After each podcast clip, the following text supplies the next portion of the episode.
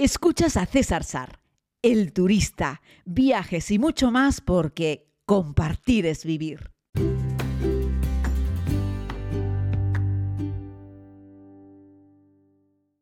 Muy buenos días, querida comunidad. Bienvenidos todos y todas a este ratito de podcast. Ya sabéis que lo voy entregando cuando puedo. Fin de semana, no sean muy duros conmigo. Eh, y en cualquier caso, agradecerles eh, siempre que escuchen este podcast, que se suscriban, por favor.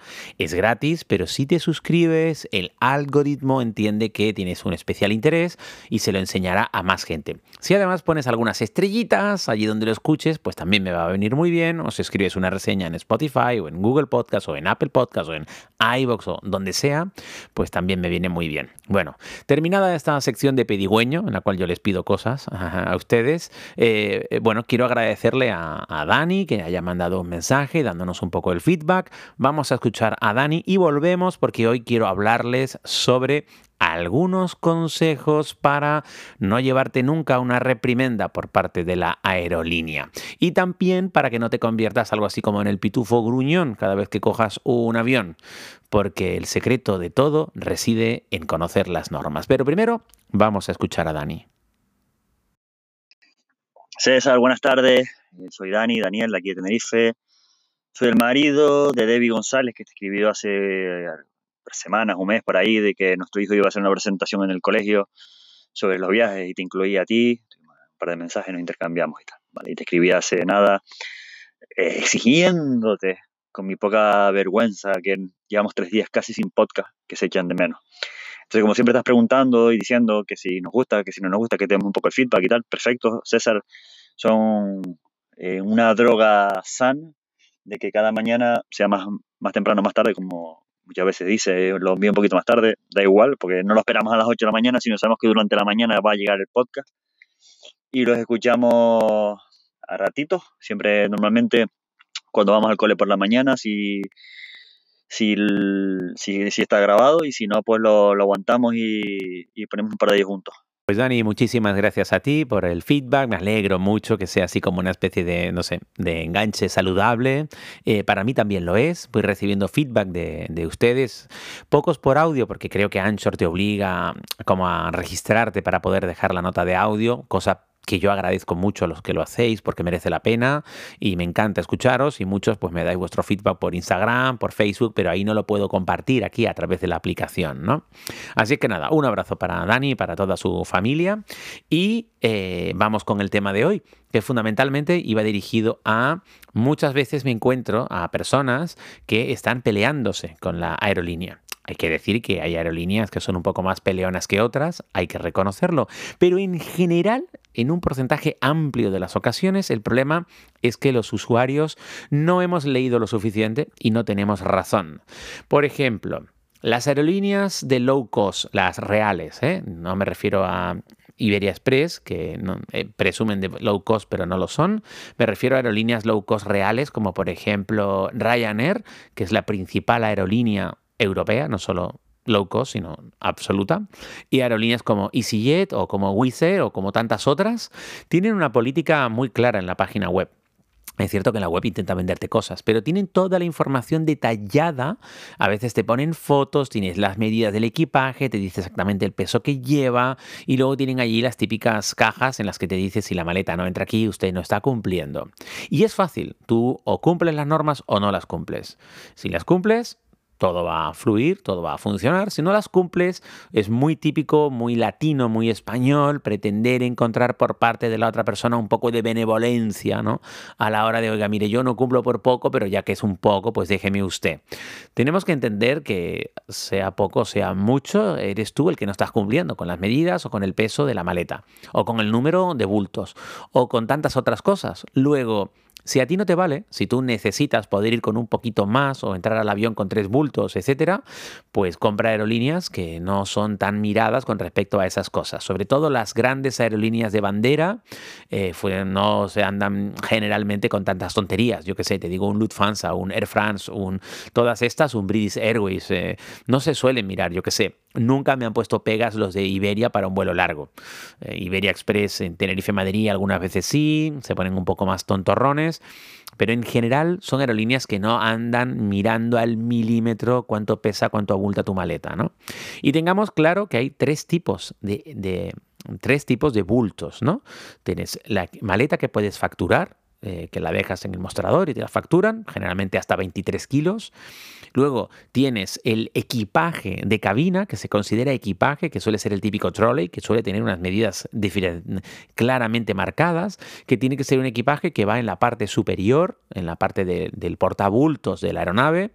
Generalmente las aeronaves de fuselaje estrecho no tienen hueco para tantos bultos como personas van en el avión. Así es que ahí entrar de los primeros, por eso hay aerolíneas como Ryanair que te incluyen equipaje de mano y te venden un priority, un acceso prioritario para que entres de los primeros y puedas meter tu maleta arriba, por ejemplo. Y luego tienes un equipaje de mano que es el que tiene que caber en el hueco que va delante de tu sillón. El sillón de adelante hay un hueco ahí donde pones las piernas, que además está claramente delimitado. Si te agachas un poco, verás que ahí hay un hierrito debajo que es el hierrito para que tú coloques un bulto y no toque con las piernas del pasajero que va delante. No sé si alguna vez te al sentarte echas un poco las piernas para atrás en tu propio asiento y notas que puedes apoyarte ahí en un, en un metal. Ese es el metal que delimita el límite donde el otro pasajero puede meter su equipaje de mano. Generalmente ahí no cabe ese trolley de malet de ruedas que cabe en la parte de arriba, no suele caber ahí. Ahí te cabe una mochila, no muy grande, una mochila pequeña, ahí es donde puedes llevar, yo que sé, tu bolsa de mujer, que suele ser lo habitual, o una mochila pequeña que es el equipaje que yo llevo cuando viajo sin ni siquiera equipaje de cabina. ¿Vale? Eh, entonces, bueno, por eso las aerolíneas de low cost te dicen una maleta pequeña y te pone las dimensiones y son unas dimensiones que quepan ahí ahí yo me he encontrado gente, bueno, yo mismo, ¿eh? que a veces me envaso con la mochila que llevo de espalda, que en teoría es equipaje es de mano es, eh, y no, no es equipaje de cabina, es el bolso de mano y casi no me entra ahí debajo, ¿no? Y tengo que poner los pies de encima, etcétera. Así es que si no entra ahí debajo, no te van a dejar subirlo.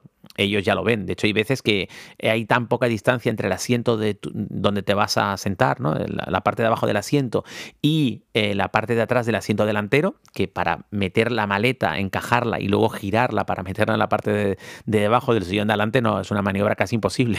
tienes que pedirle a los pasajeros que tienes en un lado, yo porque voy en ventana, ¿no? Que se quiten para poder meterla como de lado y luego girarla, en fin, es un tifostio. Ahí estás incumpliendo en realidad. Se trata de una mochilita pequeña, un bulto pequeñito es el que cabe ahí en la parte de abajo del sillón delantero todo lo que sea más grande tiene que ir arriba, tiene que ir en el porta, eh, en el porta equipajes. Y eso se considera equipaje de cabina. Por eso eh, ninguna aerolínea te puede negar esa pequeña bolsa de mano, estaba siempre incluida. Ryanair intentó quitarla, pero no podía.